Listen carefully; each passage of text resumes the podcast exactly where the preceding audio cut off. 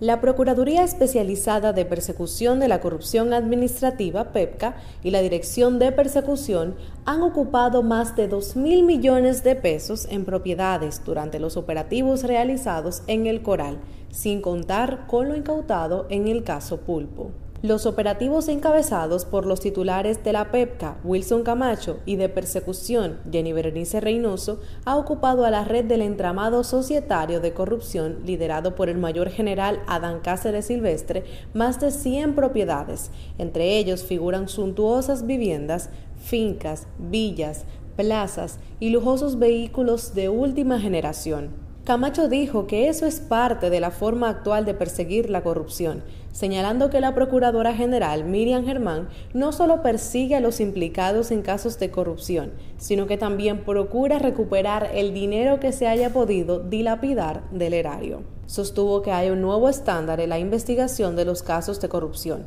construido con muchas horas de trabajo y la combinación de la experiencia y la juventud. Expresó que la calidad de los procesos investigados se pueden advertir en la calidad y cantidad de las evidencias que se aportan para medidas de coerción. Es evidente que se trata de un trabajo sistemático, organizado y trabajado con rigor metodológico, con rigor científico adujo el procurador adjunto. Dijo que la medida de coerción en el caso Pulpo, cuyo principal implicado es Alexis Medina Sánchez, hermano del expresidente Danilo Medina, refiere que el caso implicaba en ese momento casi 5 mil millones de pesos, pero que ahora es más. Los casi 5 mil millones de dinero movido por la red Pulpo hasta ese momento conforme nuestros datos. Repito, es más. El 24 de abril se realizaron 27 allanamientos en el Distrito Nacional, Santo Domingo, La Vega, Monte Plata y San Francisco de Macorís y otras provincias,